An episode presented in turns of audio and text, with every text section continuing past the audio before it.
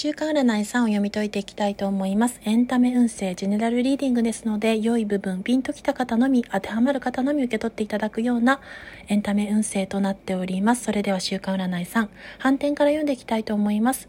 ご自身の今までの努力や技術力が変われないこと、日の目を見ないことに多少苛立ちを覚えているというところが出ておりますが、状況下に反転のペンタクルの5が出ていることから状況や捉え方が次第に明るくなっていくというところも出ております。またご自身がその状況を現状をしっかりと静かに内省して見つめ直すことによって現状分析や思考を巡らせることによって悩んだ末の生みの苦しみから生まれ変われるという状況下が出ております。その状況下の中では、えー、忍耐や努力たゆまぬその継続によってえー、ご自身が傷つく場面だったり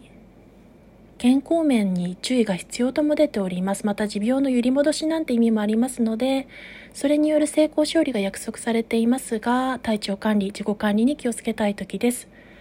そして状況下の未来において周りから周囲から引き上げられたり昇進昇級昇格などのある時です。